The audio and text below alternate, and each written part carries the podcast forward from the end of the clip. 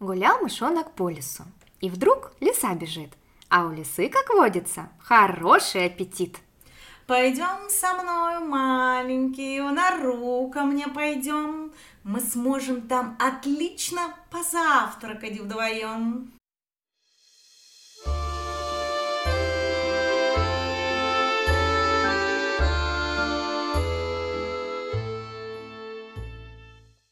Если вы знаете, откуда эти строки, то наверняка у вас есть ребенок до трех лет, потому что Джулия Дональдсон — это автор для детей до 6 лет, это указано даже на самой книге, и ее рассказы, а, они как раз такие короткие, интересные а, и подходят для детей младшего возраста. И как раз сегодня о них пойдет наша речь.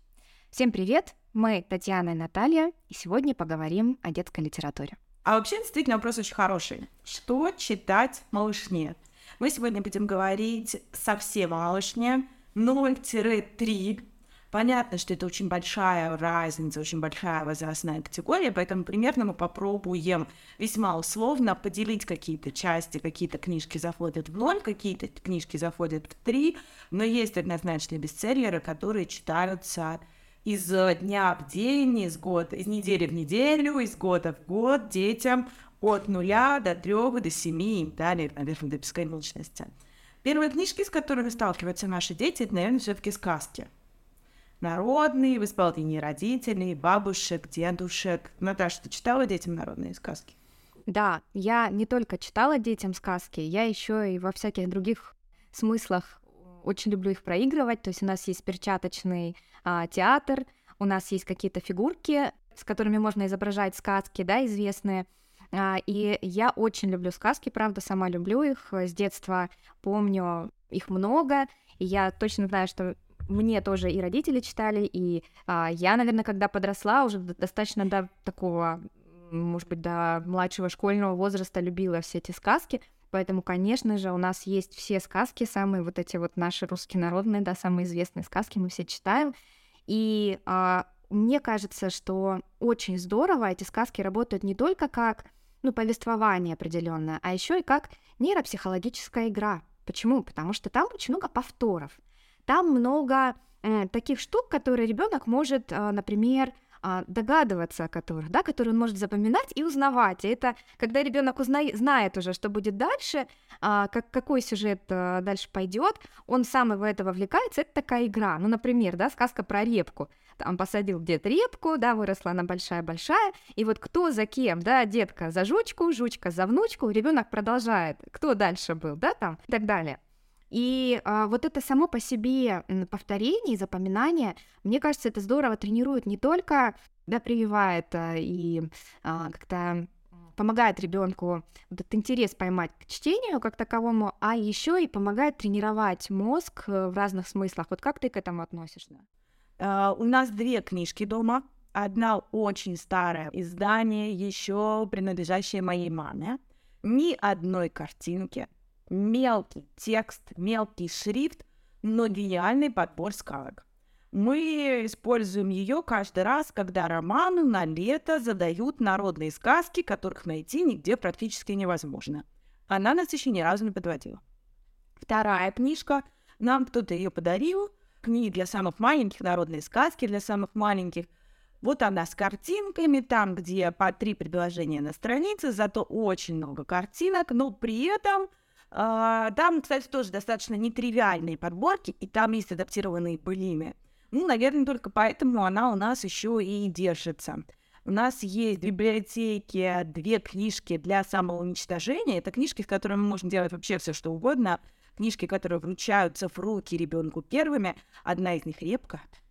Это совершенно случайное совпадение, но я как бы не стала противиться. А народные сказки в моем мире живут где-то отдельно от нас. Мы все знаем, понимаем, но пользоваться ими мы не будем. Я не люблю э, все эти околонародные рассуждения о том, что там очень глубокий сакральный смысл. Хотя послушать иногда очень интересно. Просто вот посмотреть, а что люди в это думают. Но тут у меня возникает вопрос, что люди пили в тот момент, когда они сочиняли этот текст, о чем на самом деле репка, о чем на самом деле курочка ряба, заюшкина избушка и так далее. Как ты относишься к тому, что взрослые трактуют народные сказки так, как им хочется? А, Я отношусь э, с большим интересом, потому что я ну, читаю, да, э, вот эти интерпретации, меня они очень забавляют где-то, где-то, правда, очень нравятся.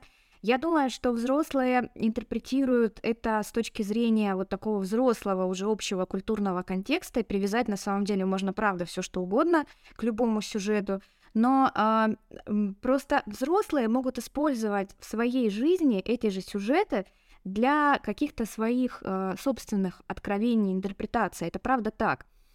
А для детей понятно, что в сказках все-таки есть какой-то смысл, ну, по крайней мере, как я это а, понимаю, чувствую. Ну, например, да, не будем очень общими какими-то фразами говорить. А, например, там сказка про Машу и медведей, да? Ну, мне кажется, что тут очевидно, что это сказка про границы, про то, что есть чужое, Ой, мамочка, ты придешь в чужой дом, а там кто-то живет, а ты съешь чужую кашу и полежишь на чужой кроватке, а потом придут медведи и будут громко на тебя говорить. Вот так устроен а ты прыг в окошко, и все будет ок. Да, а ты прыг в окошко, а, и все будет ок, но правда, ну, наверное, здесь не стоит цели сказать ребенку, что они тебя сожрут, и ты умрешь. Но тогда бы границы отстаивались гораздо лучше. Я думаю, что в сказках очень глубокий смысл и с точки зрения того, как ребенок это воспримет.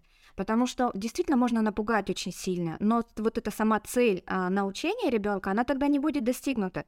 Все сказки так или иначе, ну, по крайней мере, в нашей традиции, я сейчас расскажу о том, что есть другая традиция.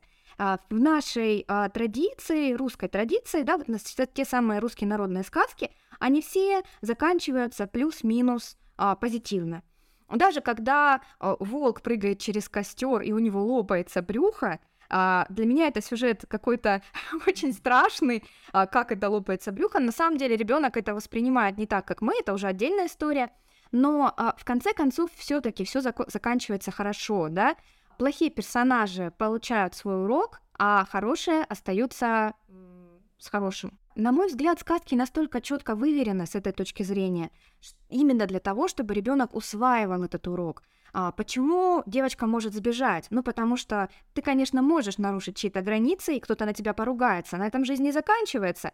Но а, медведи будут очень громко на тебя кричать, это само по себе страшно, да, то есть ребенок в момент, когда ты говоришь, кто спал на моей постельке, ребенок в этот момент понимает, что происходит что-то плохое, что Маша сделала что-то плохое, и когда мы интонируем это, тем более, и там же вначале говорит самый громкий Мишка, да, говорит, кто спал на моей постели, потом чуть-чуть тише, а потом маленький Мишутка говорит. То есть э, человек может на тебя накричать, а может быть Мишутка, которого ты обидел, и он просто вот, ну, в таком состоянии, кто сломал мой стульчик, да, его пожалеть можно. То есть ты а, чью-то вещь сломал, да, человек расстроился.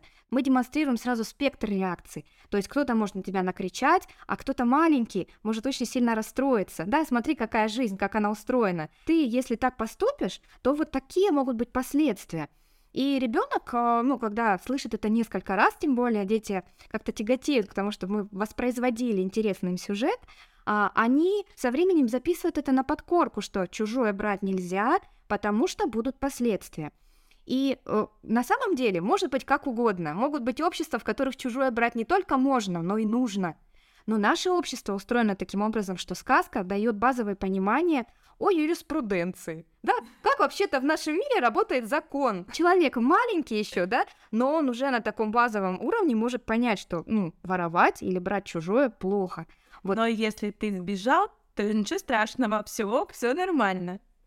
А я думаю, что здесь ребенок как-то, ну, возможно, опять же, да, может быть, мои дети как-то не так это понимают, то есть все-таки момент, когда ты получаешь реакцию, а, уже сам этот момент говорит нам о том, что да, ты можешь, конечно, спастись, но другой человек может на тебя и покричать, и может э, очень сильно обидеться, расстроиться. Здесь речь идет не о том, что тебя накажут, в смысле посадят в тюрьму. Речь идет о том, что ты нарушишь отношения. Мне кажется, сказки как раз о том, что мы выстраиваем отношения, отношения могут быть нарушены.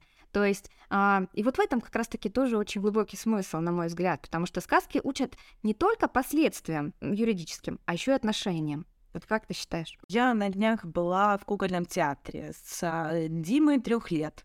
А, Во-первых, меня многое впечатлило в тот день, но больше всего вот меня впечатлила сказка. Мы смотрели «Заюшкину избушку», сюжет всем известен, у зайца есть избушка лубиная, у лисы ледяная, лиса отжимает у зайца избушку.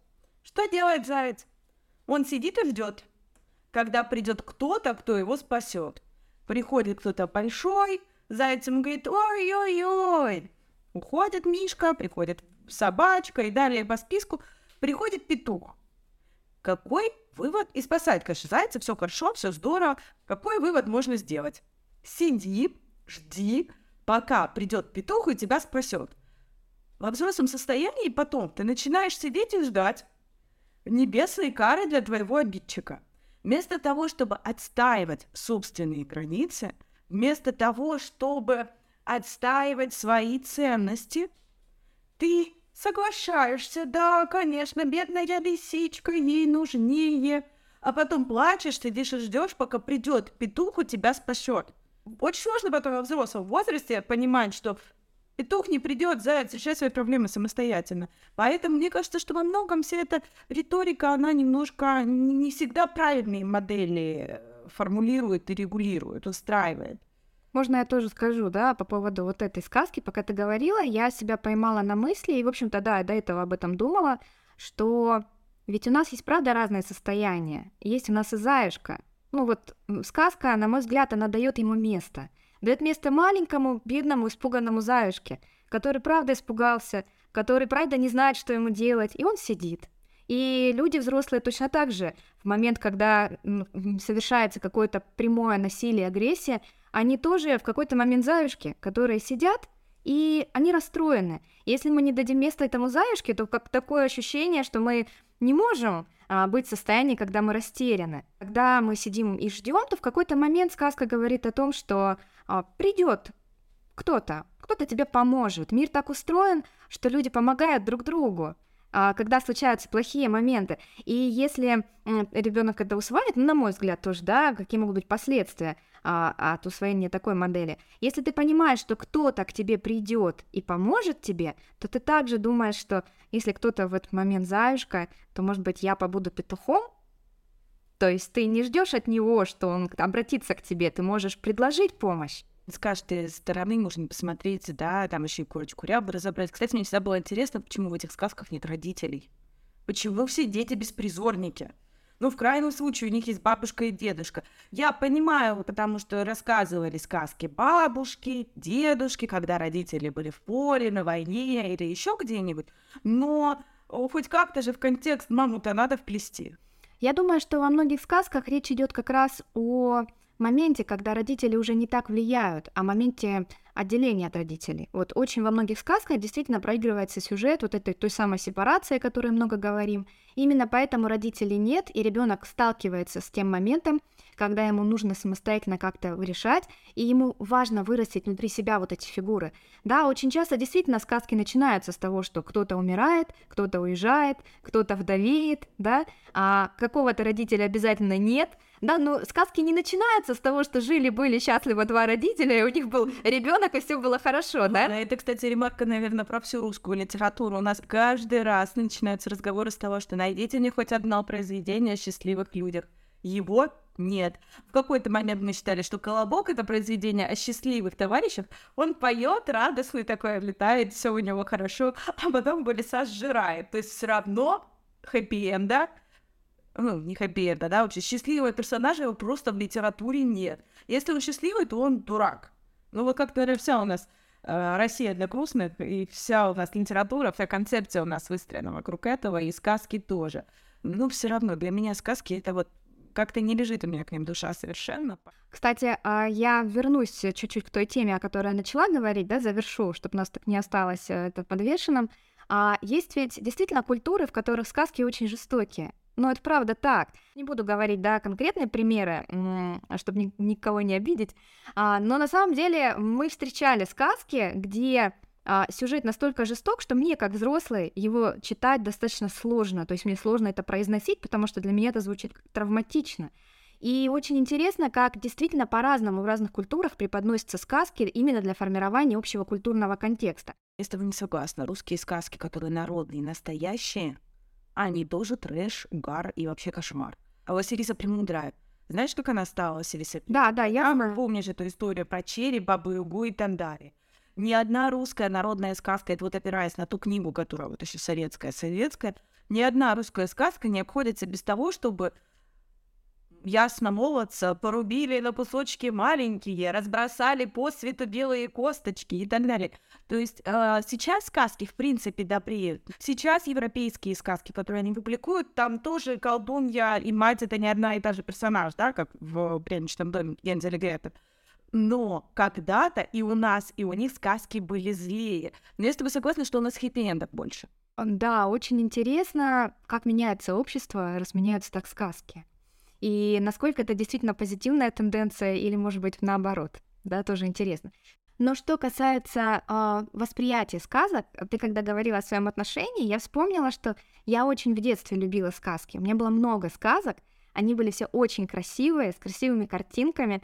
Я очень вспомнила про бычок смоляной бачок. У меня была прекрасная сказка, там были замечательные иллюстрации. Ну вот видишь, у меня совершенно другой отклик. И он, естественно, идет из детства, потому что это такие ранние переживания детские, которые накладываются на то, на все, что происходило в тот момент вокруг. Да, мне было хорошо, замечательная классная сказка, и вот она так и воспринималась. И я помню очень хорошо сказку про серебряное копытце Бажова, но это чуть позже, конечно.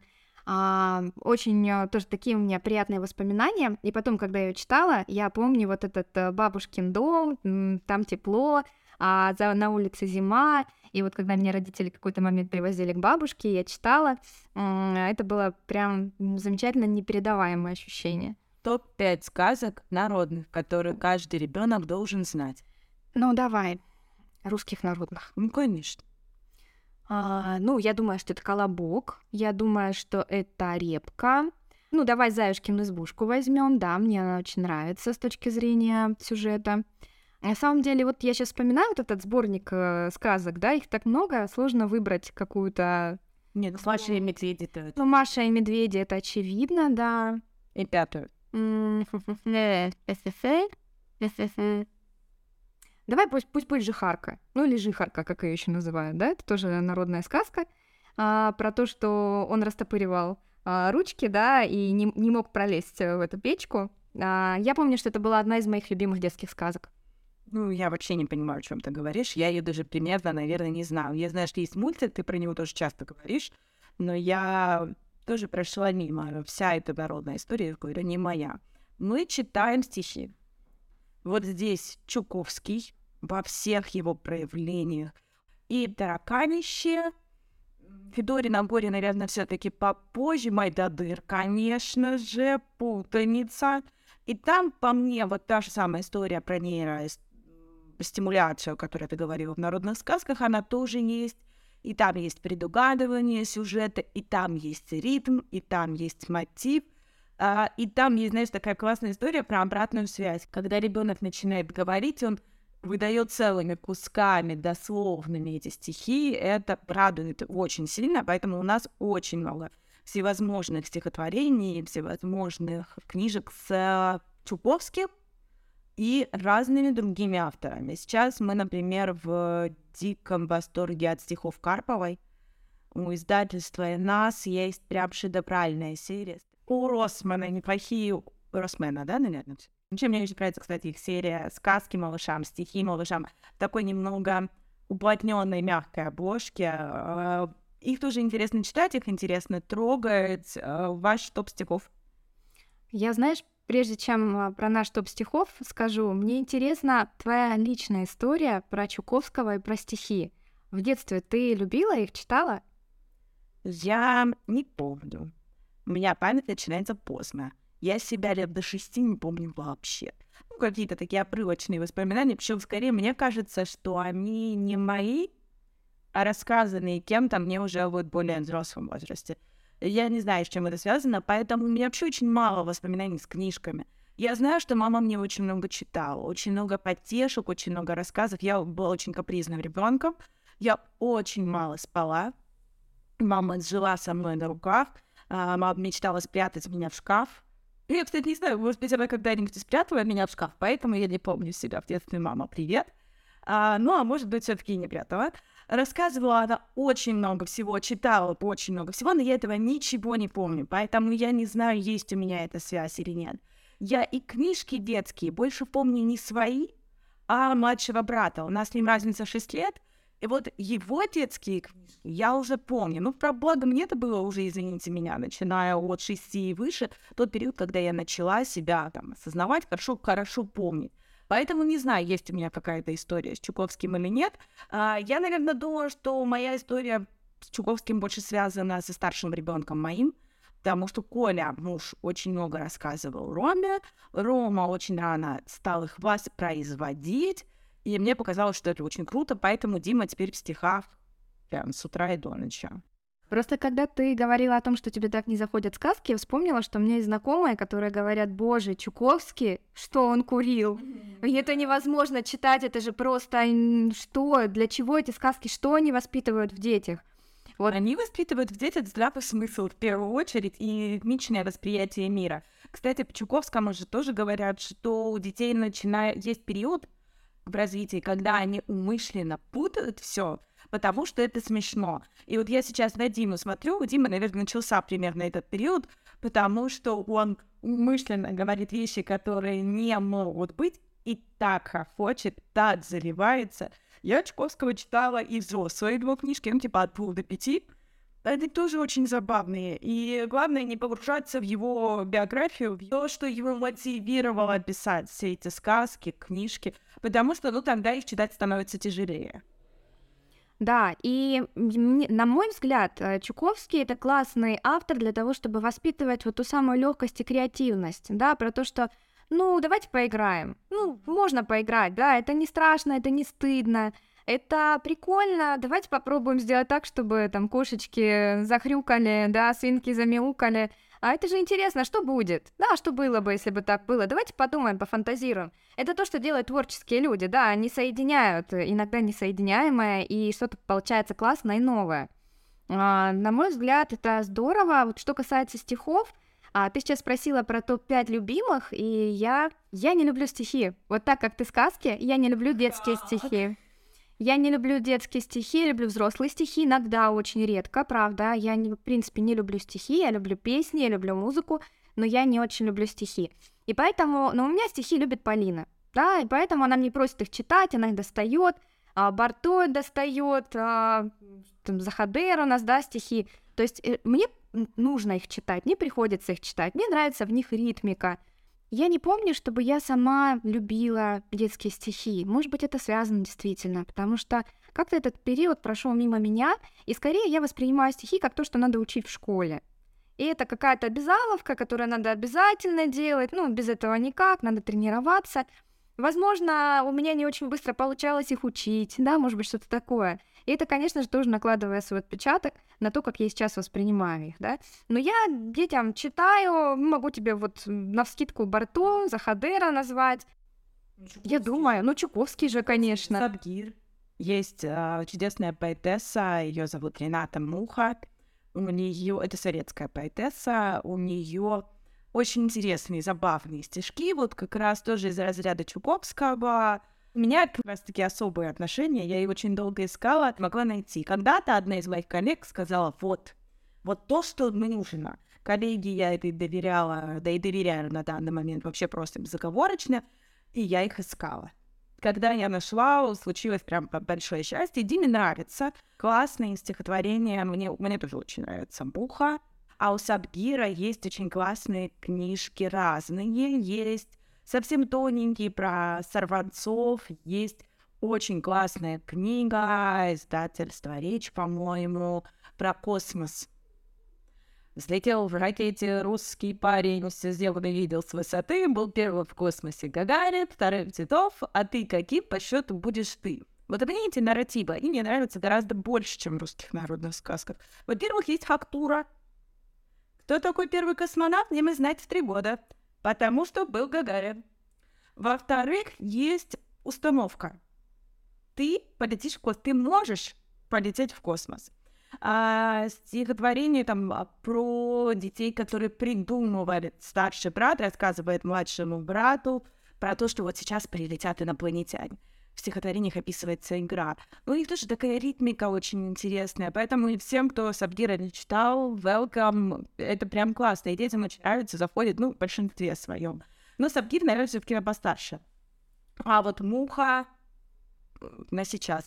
Из современных Полоскова, я не читала никогда детские стихи Полосковой, вообще не сталкивалась, может быть, действительно стоит, mm-hmm. даже не знаю. Мне нравится взрослая Полоскова, но не все. Я не знаю, сколько у нее книг детских. У нас есть одна, называется «Ответственный ребенок».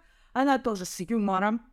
Она очень хорошо запоминается, и она из тех авторов, которые с огромной радостью слушают ребенок 10 лет и ребенок 3 года.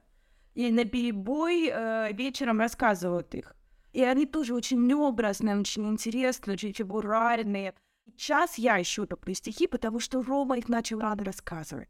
Поэтому, может быть, то, что я сейчас так люблю стихи и так увлечена поисками книг авторов именно стихотворных, во многом связано именно с реакцией старшего ребенка на эти стихотворения. Поэтому, если стихи заходят, их надо искать, покупать, читать. Карпова, Муха, Саббир — это вот топ, наверное, мой мой личный топ. Поэтому, наверное, мне, в принципе, советская литература ближе, чем народная. Советские стихи ближе, чем народные. И современные детские стихи мне ближе, чем народные. Но у меня есть грустная история, связанная с советскими стихами. Мне попала в домашнюю библиотеку книга Бродского.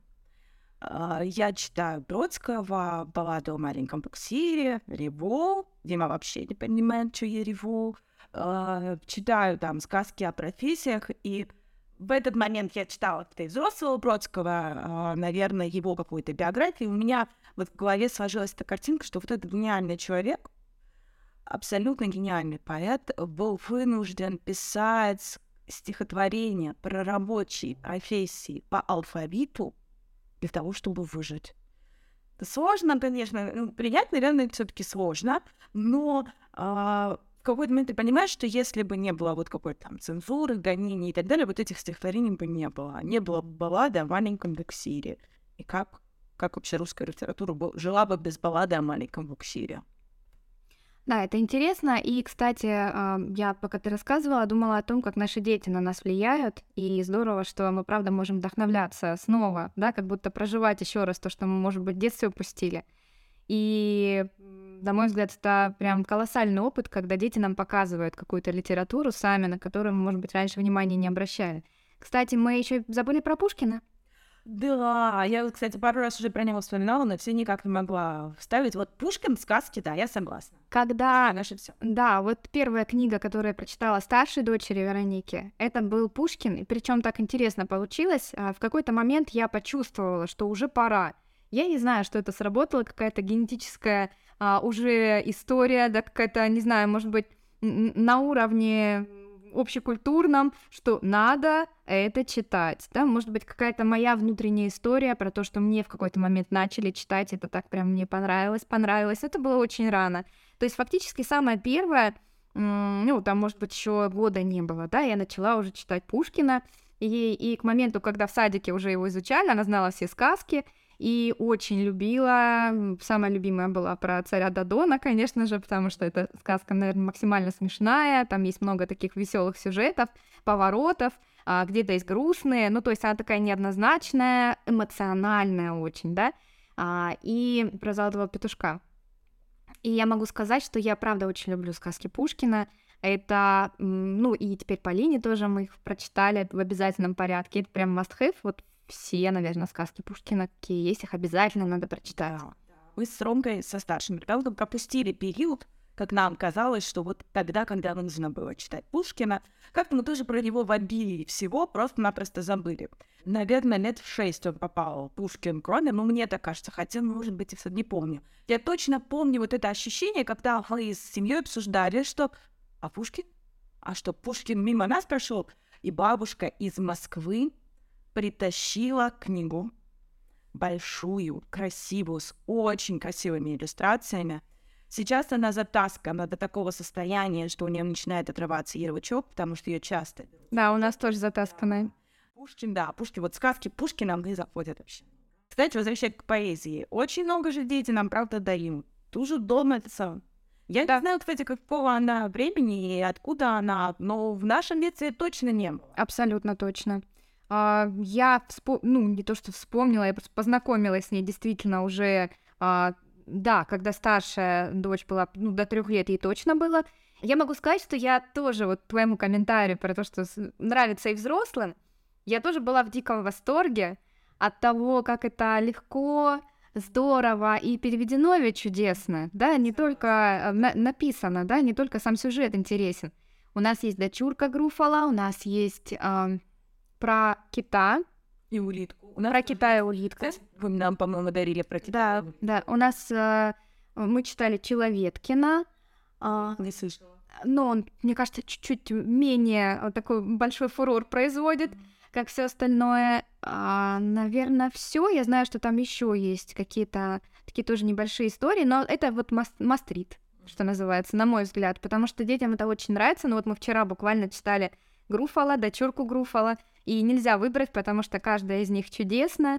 А, а, как вот для тебя, что там такое, может быть, ценное, да, что можно дать детям из этих книг? А Мне очень нравится слог перевода. Прям очень нравится. Мне очень нравится то, что эта книга, написанная по ролям. Ее можно использовать для условно обучения реальному чтению, создания ситуации успеха, потому что там главное только начать строчку. Она же дальше вспоминается. Мне нравится жизнеутверждающий нарратив. Мышонок обхитрил всех вообще, всех, кого можно. Сидит себе спокойно орешками хрустит.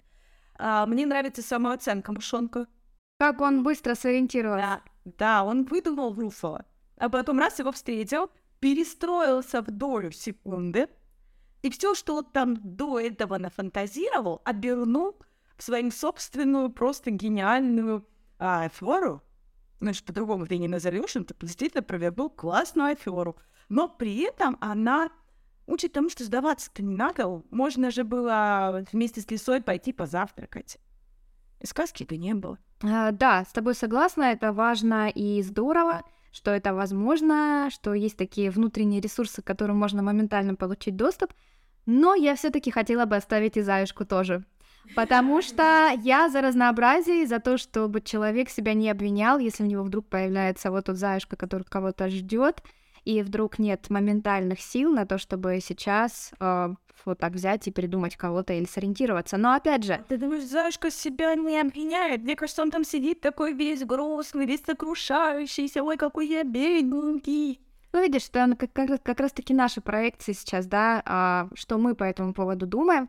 Я думаю, что здорово, что они разные. Вот мне вот эта история нравится, что можно познакомить ребенка с разными историями, и они по своему содержанию, по своей структуре все не- неплохи, да, и дать возможность вот этим всем нарративам улечься на свои места и показать, что жизнь бывает разная. Кстати, мы в прошлый раз не обсудили, я хотела очень эту идею сказать а, о пользе книг, да, почему важно читать, важно читать детям и с раннего, самого раннего возраста, потому что у ребенка, который знает много историй, у него в голове откладывается много вариантов поведения в каких-то ситуациях.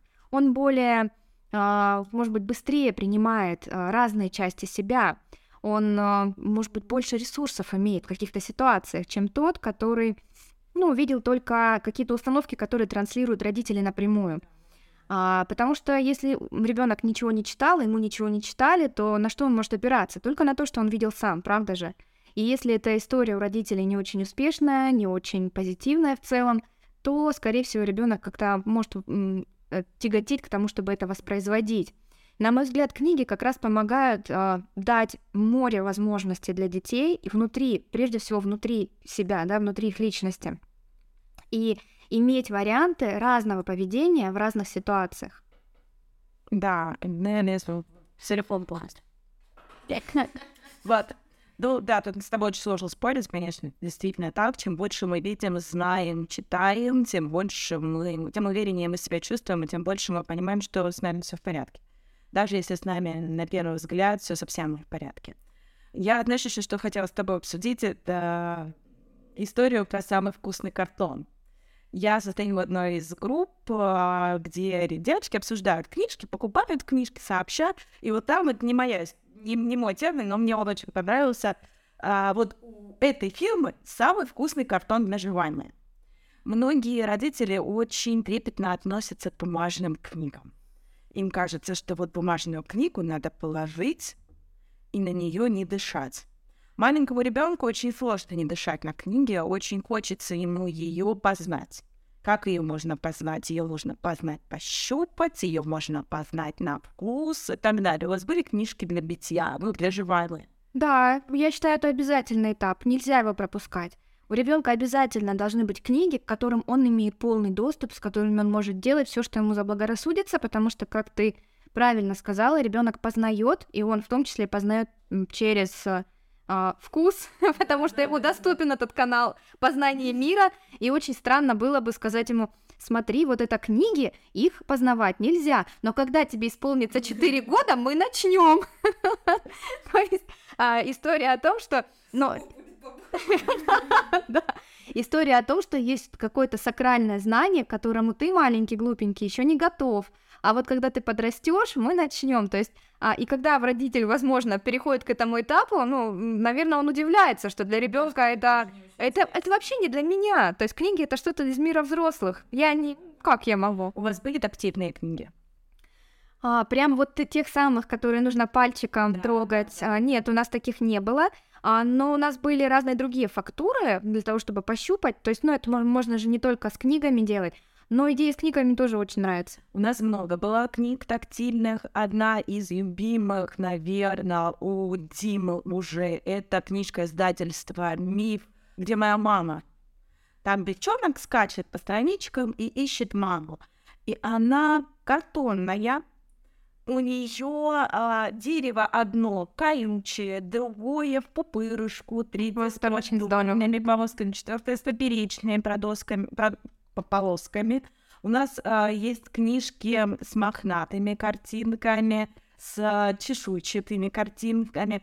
Вот с этого, наверное, мы начинали, прям, прям совсем начинали, когда не просто рассказывали вот этому грудничку, который там еще голову не держит, а уже сознательному товарищу месяцев это к 8-9, который уже, в принципе, там голову держит и даже может немножко на ручках полежать, посидеть скорее. Вот потыкать пальчиком, я помню, я брала его пальчик, водила, кому да, да. очень-очень нравилось. И из тактильных, ну, наверное, не совсем из тактильных, но из той оперы у нас есть ароматная книга. Какая прелесть. Издательство «Стрекоза». Я благодарна нескончаемо за запах мяты. Это книга формата А4 с красивой бумагой, с потрясающими иллюстрациями. Вдыхаешь мята, стружка, причем они пахнут реально стружкой. Единственный запах, который, наверное, не очень узнаваемый, это был запах персика, он точнее не так, он был узнаваемый. Это запах персикового геля для душа. Ну, то есть вот персикового, персикового ароматизатора. Uh-huh. Все остальное пахло, вот представьте, реально мятой. И это классно, конечно. Э, и Рома, и Дима были в полнейшем восторге. Ему очень нравилось вот это возить, водить. Кстати, говорят, что ну, у меня нет этой книги, но есть книга про козленка. Угадаешь, чем пахнет? Козленком, видимо. Я себе ее так и не купила. Я и рискнула. Я побоялась, вдруг Диме понравится а, эта страничка с запахом котленка, а я вот с женой не реагировать. Но мышонка тоже, если она встречается, это прям то, что классно то, что может показать, что книги это интересно. Это тоже возвращаясь к нашей первой теме. А, книги должны быть интересными. Вот тактильные книги, книги с запахами, кстати, книги с окошками, наверное, об этом же тоже в возрасте, они создают ту самую интересную базу. Но тоже есть проблемы с малышковыми книгами, их в библиотеке не возьмешь. Это точно. Да. Потому что они все такие одноразовые. Ну и опять же, музыкальные книги, которые что-то поют, это же из той же оперы, что можно книжку прочитать, может тебе мама прочитать, а можно нажать самому пальчиком, сделать самостоятельное действие, и она что-нибудь тебе скажет. Мы еще с тобой не упомянули Сутеева, нашего замечательного. Да. А несмотря на то, что это сказки, близкие к народным, но все равно.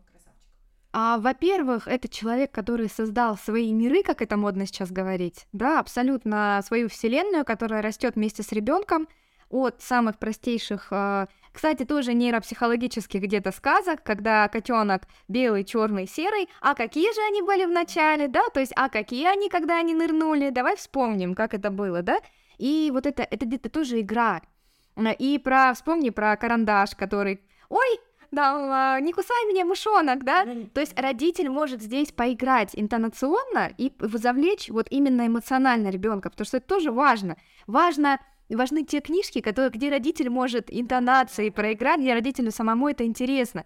И мне кажется, что Сутеев, он это учитывал, когда он писал свою книгу. А выручалочка-то вот она где. Да, да, даже если постучать себя по голове, у нас Дима очень долго потом ходил и стучал себя по голове каждый раз, когда придумывал какую-то идею. Это вот оттуда. Мне кажется, невозможно пропустить Сутеева совершенно в возрасте до трех лет. Это обязательно нужно и читать. после трех лет. Но и да, после трех лет. Я согласна с тобой, что вот до трех это то, с чем нужно познакомить. В принципе, можно познакомить. Главный новогодний сюжет про елку да, это, ну, и мультик, да, давай тоже э, вспомним его, что мы его смотрим каждый Новый год, и книга, э, ну, сам, сам рассказ, да, замечательный совершенно.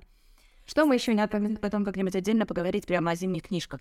Да, ну, мы, я думаю, как-то тематический выпуск да, сделаем. ты сейчас проговорила, я тут же себя вспомнила нашу затертую, затасканную до дыр все Дед Морозовки.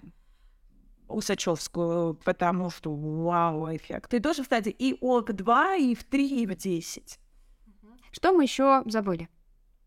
А, да, я так на скидку. Ну, я думаю, что мы о многом поговорим в выпуске 3-4, потому что Пэтсон можно в 3, можно в 4, в 2, наверное, длинноват. Но там они, кстати, выпускают и картонные книжки. Но все равно я бы всю эту серию отнесла бы уже к следующему этапу. А, Алиса Поросенок, вся эта модная современная серия, а, шведская литература. Но это все, мне кажется, это уже постарше. Очень хочется спешить. Родителям очень хочется спешить. Мы с Ромой наступили на эти грабли. Мы до четырех лет, ему, наверное, было три с небольшим хвостиком, Коля ему прочел волшебника изумрудного города. Ну, наверное, это было странным решением. Очень сложно родителям не спешить, когда ты знаешь, что вот он, вот оно будет такое. Я абсолютно согласна. Погрузить в это ребенка прямо сейчас. Но в мире очень много того, что вы не знаете, того, чего не было в вашем детстве. Поэтому, может, стоит поискать книги, соответствующие возрасту. Кстати, уважаемые слушатели, мы будем очень рады, если вы в комментариях с нами поделитесь тем, что вы читаете ребенку от нуля до трех лет. Вот ваш такой must-have, э, то, что мы забыли, то, что мы не назвали. Еще мы обязательно поговорим в следующих выпусках о так называемых книгах для эмоционального интеллекта, для развития эмоционального интеллекта, потому что это отдельная, казалось бы, очень мощно набирающий обороты э, раздел такой отдельный, да, литературы для детей и особенно младшего возраста, потому что эти книги, как правило, очень просто устроены и э, в общем-то, у них простой сюжет достаточно, то есть понятно, что это не для старших школьников, не для младших школьников, не для старших, это вот для дошкольников. Да? А я в этом вижу больше маркетинга, чем реальной пользы, но об этом мы поговорим в следующий раз.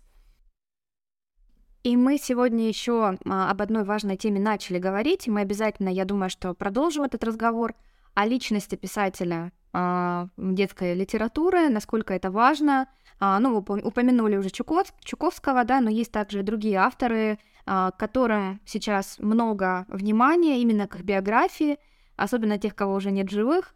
А, нужно ли их читать с учетом открывающихся вновь фактов их биографии? Нужно ли нам так глубоко погружаться в их биографию? и как их личность и влияет ли она да, на то, нужно ли нам или не нужно давать детям эту литературу. Мы поговорим об этом отдельно, потому что это важная тема. Один из видов культуры отмены. То есть мы узнаем что-то о человеке, а потом его отменяем. Поэтому, ну, об этом тоже в следующий раз мы поговорим. Итак, мы сегодня поговорили о разной детской литературе для младшего детского возраста. И а, Резюмируя, можно сказать о том, что есть много разной литературы для детей этого возраста, не обязательно ограничивать себя, читать только русские народные сказки, а, особенно если вы особой любви к ним не питаете. Можно опираться на свой детский опыт, можно экспериментировать и читать что-то, что вы не читали в своем детстве. Есть, правда, много вариантов. А, чем больше вы читаете ребенку, тем больше у вас есть возможности понять, что ему нравится и что ему не нравится, и следовать дальше уже за интересом ребенка. Перефразируя Маяковского, читать всегда, читать везде, до дней последних Донца. Читайте как можно больше. Спасибо за внимание и до новых встреч.